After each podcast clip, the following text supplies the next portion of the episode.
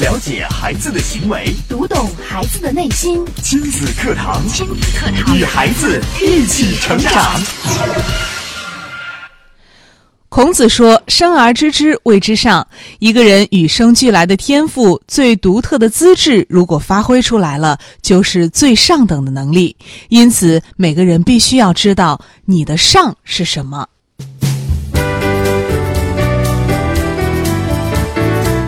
亲子课堂今日关注：你的孩子的上是什么？主讲嘉宾：郑州七院儿童心理咨询师、郑州市健康大讲堂讲师姜建慧老师。欢迎关注收听。我是主持人潇潇，接下来我们有请今天的嘉宾姜建慧老师。姜老师你好，潇潇好，听众朋友大家好。嗯，姜老师今天给我们带来的话题啊、你的孩子的上是什么？哎，这个上啊，就是上下的上。对，嗯，那这个上是什么呢？呃，那么就是孔子说过哈，他说：“生而知之，谓之上；学而知之，为之中；学而不知，为之下。”嗯就是什么意思呢？哈，你看生而知之，与生俱来的，嗯就是你与生俱来的这种天赋啊、特色呀、特点呀、能力呀，如果发挥出来了，那是最上等的能力，哦，就是是最好的。嗯那么学而知之，为之中，就是说你通过后天的学习，嗯上学呀、读书啊、啊自学呀、嗯啊各种各种各样的就是去学的东西，就是你发挥出来了哈，啊你发挥到最好，那么它也是中等的能力。中等的能力。对嗯那么学而不知为之下，就是说你怎么学，或者你怎么努力啊，你用尽了各种方法，那么最终就是你还是不如别人，嗯，就怎么都不行，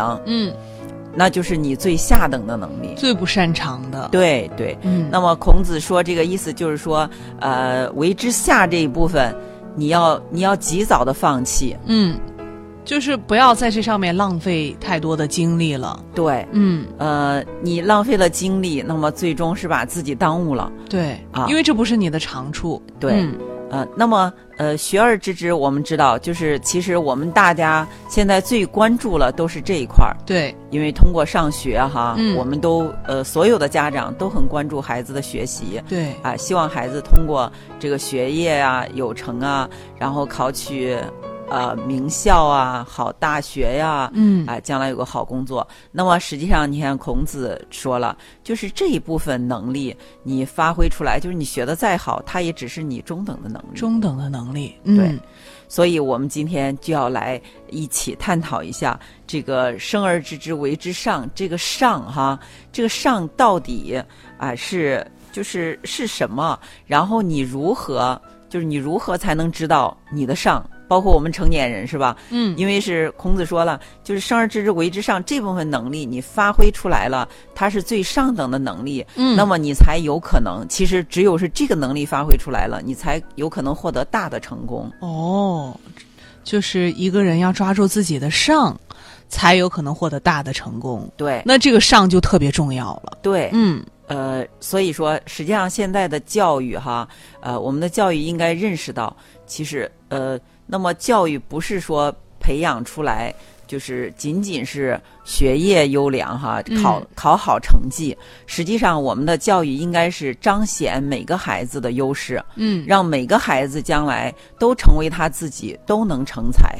嗯，所以我们家长要做的就是发现孩子的这个上。对，嗯，好，那我们先请姜老师跟我们来说一说这个上啊。嗯呃，那我们刚才说了，实际上，呃，尽管有这个上，但是多数家长却没有去关注这个上，发现这个上。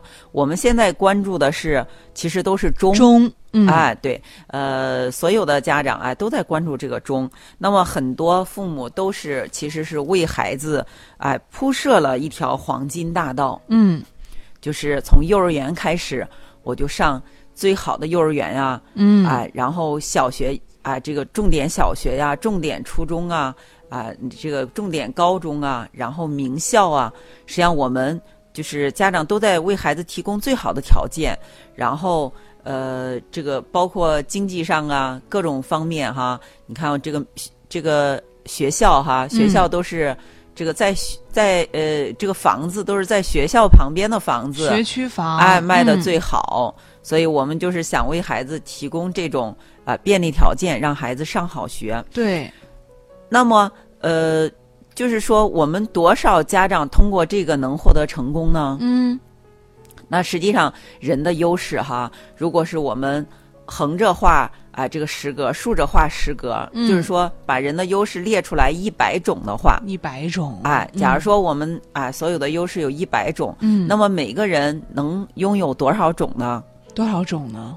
每个人就是啊、如果一百种，每个人就是一到五种。一到五种，对，嗯。那么你最少有一种，嗯。啊、最少有一个。嗯。啊、那你最多可能就是五个，嗯。有五个可能就是天才了。哦，所以说，呃，那么你你要知道哈，你的孩子，包括你自己，每个人都是，我们百分之九十五都是，至少有百分之九十五都是不如别人的。哦，就是其实人真正的优势的部分其实是不多的，对呀、是很少很少的，，对，所以说你啊、你要找到你这个你的少部分你能做好的，你的优势、你的天赋部分。嗯。啊、那么，假如说你认为你做这个事儿，你比百分之九十五的人都强，比百分之九十五的人都强，啊，嗯，那就是你的优势。哦，所以说，通过上学能成才的孩子，也就是百分之五。百分之五，，对，因为这百分之五的孩子就是在学习的这方面有优势，啊，对，有嗯。天赋，嗯。有优势。嗯。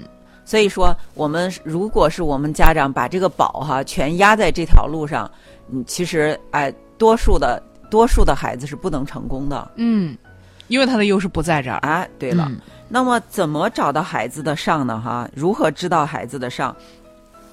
那么我们说第一条就是，呃，当一个孩子在从小长到大这个过程中，啊、甚至有的孩子很早就显示出来这方面的天赋。嗯，我们怎么发现呢？怎么发现哈？我们今天举个这个例子哈，呃，这个就是卓别林，我们知道吧？嗯，啊，卓别林是喜剧名这个名家呀，嗯。对对，他是可以说是我们全世界哈都很喜爱的一个喜剧明星。对，那么，呃，卓别林呢，他在十一岁的时候，其实他十岁、十岁、十岁他就到这个，因为他爸爸在剧团工作，嗯。他也就啊到剧团去啊，那个时候可能没怎么上学哈，就到剧团跟着去玩儿啊，是呃什么也也也呃就是相当于当一个就是呃呃帮帮忙啊这种小学徒工样了哈。嗯啊，那么呃，有一年的时候，就是在他十一岁这一年，圣诞节的时候，嗯那么这他们那个剧团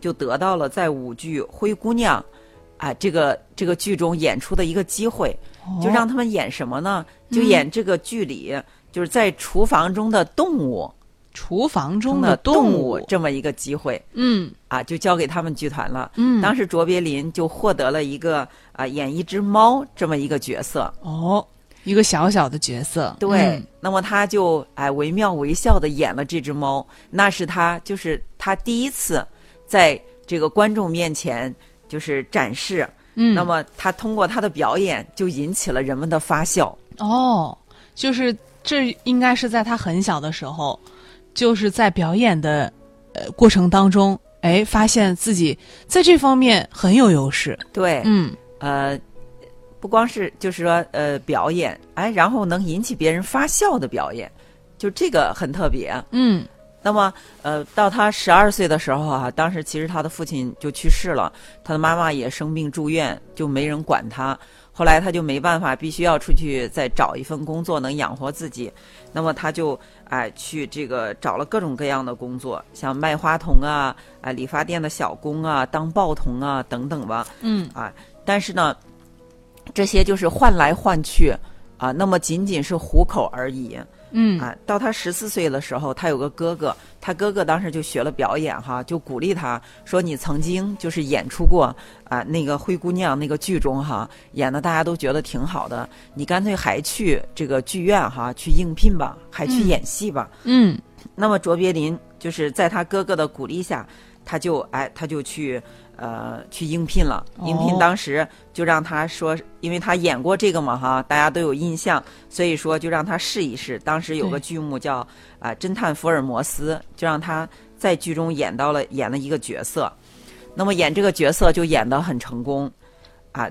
那么那一年他十四岁，后来这样，在他十七岁的时候，他就开始演这个主角了，主要角色了。哦，十七岁的时候就成为了主角。对，嗯那么这条路他其实是一直走下来的，嗯从一个啊、小演员、配角演员到主角演员，后来又到啊、他自己成立自己的电影公司，啊、这个呃导演呀、自己还演呀、演了很多哈啊。嗯呃，那么到最后成为一个啊、表演艺术家，成为一个幽默大师嗯啊，并且他的那个影片是跨越当时是那种呃黑白是吧？嗯当时才开始是黑白，并且是没有语言的那种。对哑剧。哎，嗯对对对，就他那个肢体表演哈，然后他的形象都给人们留下了非常呃深刻的印象。嗯，所以说他一路走来都是从事演员，只有这一个工作，而且在演员的这条道路上，我们可以看出来他其实做的挺顺的。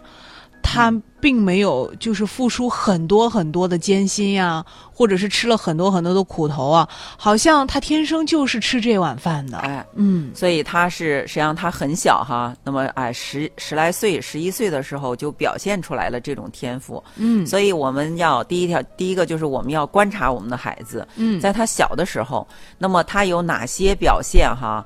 哎，他就是呃，比如说我们的孩子，你像他在一个这个呃一次活动中，就是嗯他的演讲啊、特别的呃生动，或者是他唱了一首歌，哎呀，一下子就就是得奖了，嗯。啊，一下子就唱的特别好，就这种和其他孩子明显哈有就是有突出他自己特质的，哦。哎，那么这个我们就要作作为家长，我们就要考虑，我们心里就要有个数了，这个是不是就是我孩子的天赋？嗯。哎，他的优势。嗯，这是家长要具备一颗慧眼，要注意观察孩子在日常生活当中的点滴。对嗯，这是我们作为家长要想发现孩子的优势，我们要做到的第一点啊。嗯，那接下来我们也稍事休息啊，稍后我们接着请姜老师跟我们来分享。亲子课堂正在播出，稍后更精彩。典型的教育问题，家长的普遍困惑，先进的理念讲解，有效的技巧传授。亲子课堂，为人父母者的必修课程，让您轻松玩住孩子，成就孩子的一生。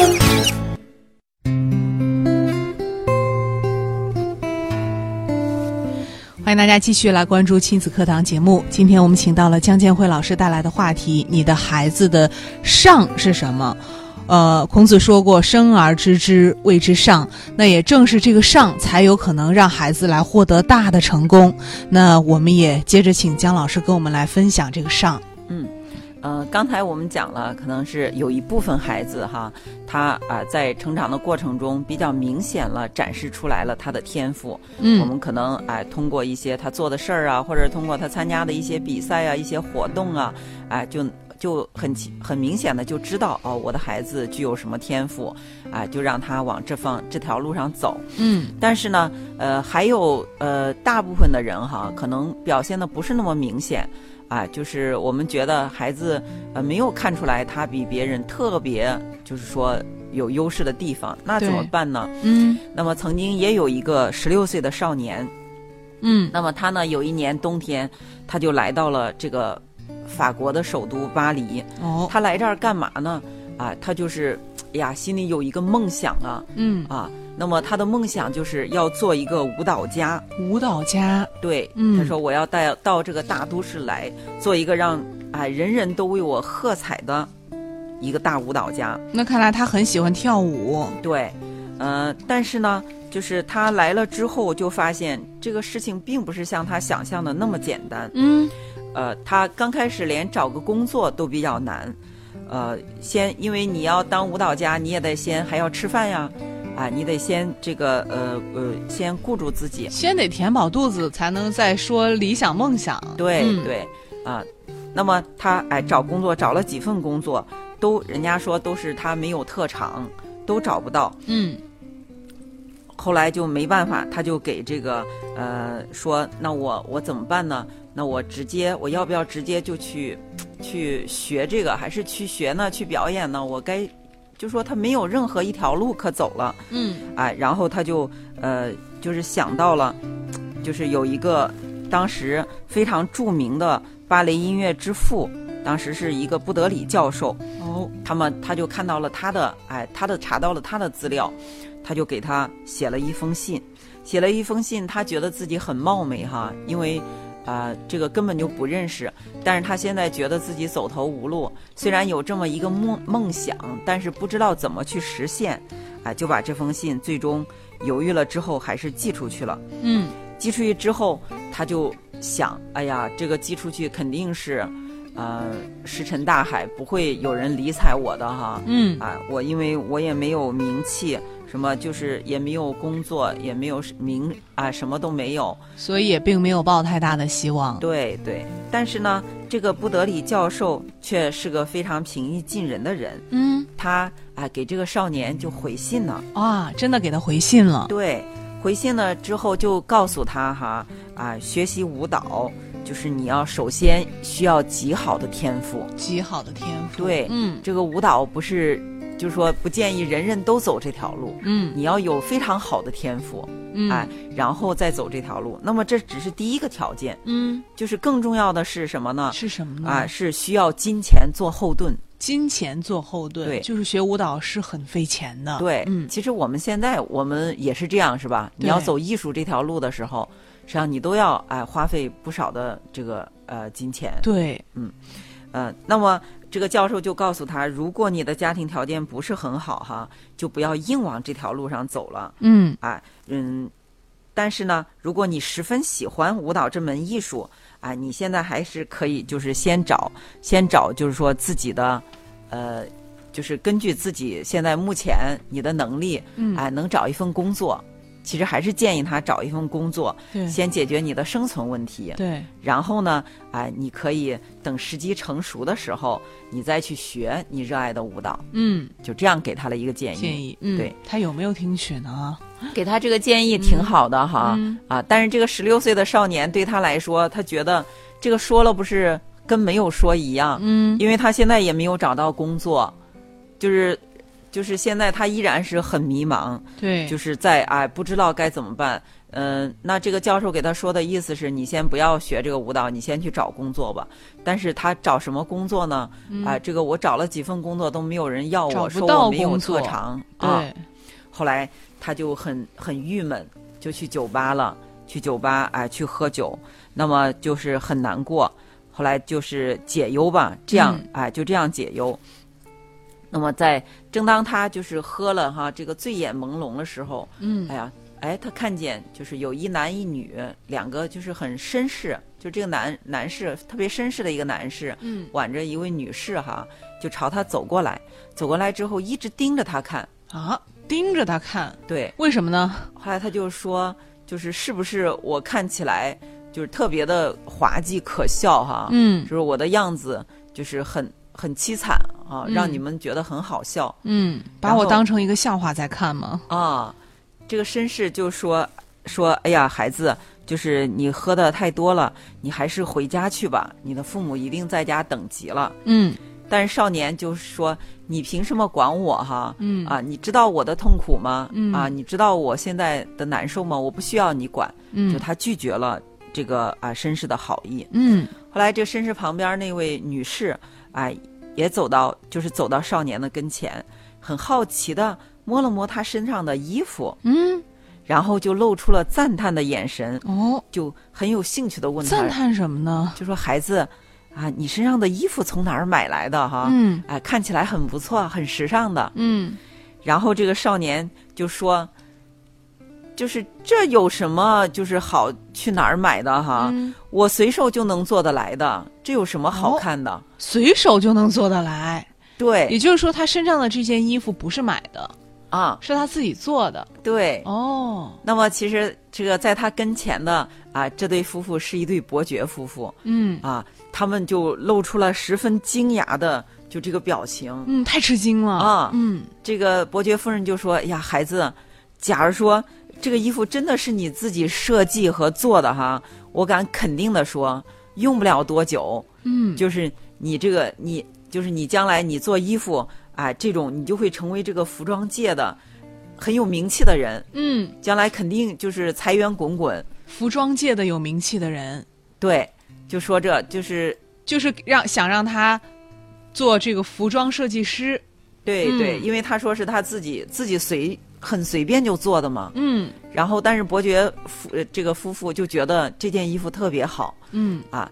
然后说到这儿之后哈，这个少年就从这个就好像突然顿悟了，对，就好像嗯突然就醒了。原来一直是在朦朦胧胧那种啊，这个很迷茫中，突然就想到，哎呀，这个我原来我还会有这么一门手艺啊。嗯实际上就是他之前的时候，他在家庭，他的家里也是就是裁缝哈，嗯就开这个啊裁剪店的。那么他跟父母也都有在学，但是呢，他觉得这个就是不足为奇哈，觉得没有什么大出息，嗯。就希望自己能成为一个在舞台上展示自己，因为人人他都为自己一门心喝彩的舞蹈家。对，一门心思想的都是跳舞，对，嗯。呃，那么听这个伯爵夫人这样说之后，他突然就哎就想着，你看我这个原来我做的衣服有这么好，我自己竟然不知道。嗯。好，他下定决心，那么我就去，哎，我就去还做裁缝，哦哎，我就我就找工作就朝着裁缝来找。嗯那么这个时候，哎，更不可思议的事情发生了。这个伯爵夫人就说：“你你想不想让我给你介绍哎一个一家时装店呢？啊，这可是全巴黎最有名的时装店。”哦于是啊，这个这个少年就从这次机会啊，他抓住了之后就摇身一变，后来就成了举世闻名的服装设计师巨匠哇，皮尔卡丹。皮尔卡丹，哇，名气太大了，这是一个非常有名的牌子，对嗯啊，是就是在他就是皮尔卡丹的创始人。啊，对。哦，所以说，你看看，就是在一个人哈，我们其实都会有迷茫的时候，因为有时候我们，人家说当事者迷哈，对就是旁观者清。有时候我们自己在做的事儿，我们不确定，其实它嗯是不是我们擅长的，是不是我们要走的路，坚持走的路。对，那么，当你迷茫迷茫的时候怎么办呢？这个皮尔卡丹的故事就告诉我们，嗯就是你要坚持去做你最熟悉的事情。最熟悉的事情，对，嗯就是你已经做过的、有经验的、你很了解的事情。对，嗯，因为你呃，之所以能把这件事情做成熟悉，那肯定是你在这方面，你起码你能做下去，你能做成。对，嗯呃，你已经坚持了一段时间，已经做了一段时间，嗯啊，你目前没有好的选择的时候，你就去做你啊、正在做的啊，或者就说你坚持时间最长的，你嗯做的哎，你相对你能你做的比较好的的，对，哎，试想一下，如果皮尔卡丹他当初没有去，没有遇到那对夫妇伯爵夫妇，他没有坚持去呃做衣服、做服装，而是去选择跳舞或者是其他工作的话，想一想，我们可能就今天没有这么一个伟大的、有名的、受到这么多人追捧的一个品牌了。对，嗯，所以真的是发现自己的优势啊，让自己的优势彰显出来，天赋彰显出来，真的是太重要了。呃，只有这个优势和天赋，才能让我们获得真正的大的成功。对，嗯，那作为家长，现在也听到今天我们的这期节目，肯定会说啊，说哎呀，这个孩子的优势我终于知道了。孩子为什么我们一直说要发现孩子的优势，彰显孩子的优势？看来真的是挺重要的。那在生活当中，其实父母是陪伴孩子时间最长的，其实也是最有可能来发现孩子天赋和优势的。对，嗯呃，那么其实教育哈，教育的呃最高境界，我觉得就是啊、一个是给让你的孩子永远有希望，嗯啊、第二个就是要彰显你孩子的优势。嗯，那我们作为家长，在彰显孩子优势、发现孩子优势上，我们有什么能做的呢？比如说，我们怎样才能发现孩子的优势呢？呃，那就是我们今天说的哈，一个是你孩子展示出来的突出的才能，哎，第二个就是你孩子一直喜欢什么，他一直有兴趣在做的事情，我们要哎鼓励他一直做下去。那么还有第三个哈，就是说呃，因为现在很多父母当觉得就是孩子在学习的时候，我们觉得他都是呃非就是走的是正道，嗯哎，当孩子出现其他呃的，就是说。呃就是喜欢其他的时候，很多父母就觉得你不学习，或者你学习不好，学习没有搞好，那走的就不是正道。嗯我们很多父母就会去制，就是阻止孩子继续走。嗯，就是呃，孩家长有时候往往会觉得孩子只能学习，只有学习才有出路，呃，而忽略了其他的部分。可能你忽略的这部分正是孩子优势的部分。对，嗯嗯、那么我们就是再举一个例子哈，就是这个呃蔡志忠，嗯就是台湾的画家哈，蔡志忠，在他小时候哈啊、他就是特别喜欢画画儿。那么他就是一个啊、非常放纵自己天性的孩子嗯啊、就是想干什么干什么，他没有去就说去光去学习。那么他就啊、就认为所有的就是这个智慧啊，都是产生在快乐之中，啊、只知道勤奋和认真是不管用的。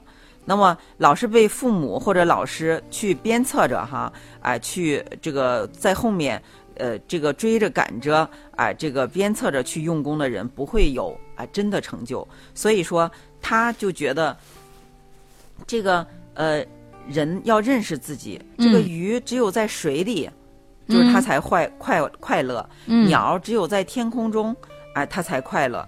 所以说，如果你是鱼，你就要哎、就要给就是就要给孩子一个池子。如果你的嗯孩子是鱼，你就要给他一个池子；如果你的孩子是鸟，你就要给他让他放飞到天空中。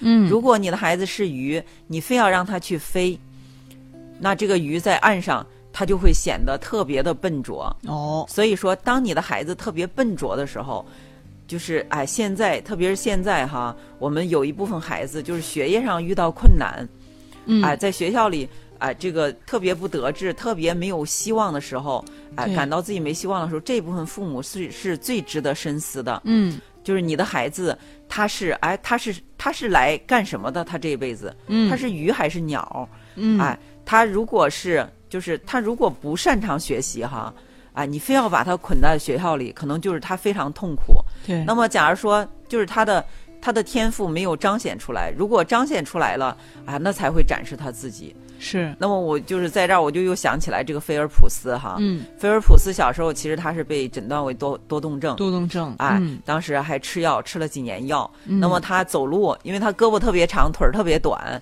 嗯，就走路都摇摇晃晃的，走不稳。就是比例都不协调了，对嗯。后来他妈妈为了就是治疗他的这个多动症，就让他去游泳。嗯。让他游泳之后，你看他就是鱼，飞鱼，嗯，就是到了池子里之后，他就彰显出来他这个天赋了。嗯因为那个胳膊长腿短，虽然走路走不好，但是到水里游泳游得特别好。对啊，游泳就需要胳膊长的呀，对嗯所以说后来他就哎取得了很大的成就。嗯那么这个呃，就这个蔡志忠的父亲哈，我觉得我们的父母都应该向蔡志忠的父亲来学习。嗯，他是怎么做的呢？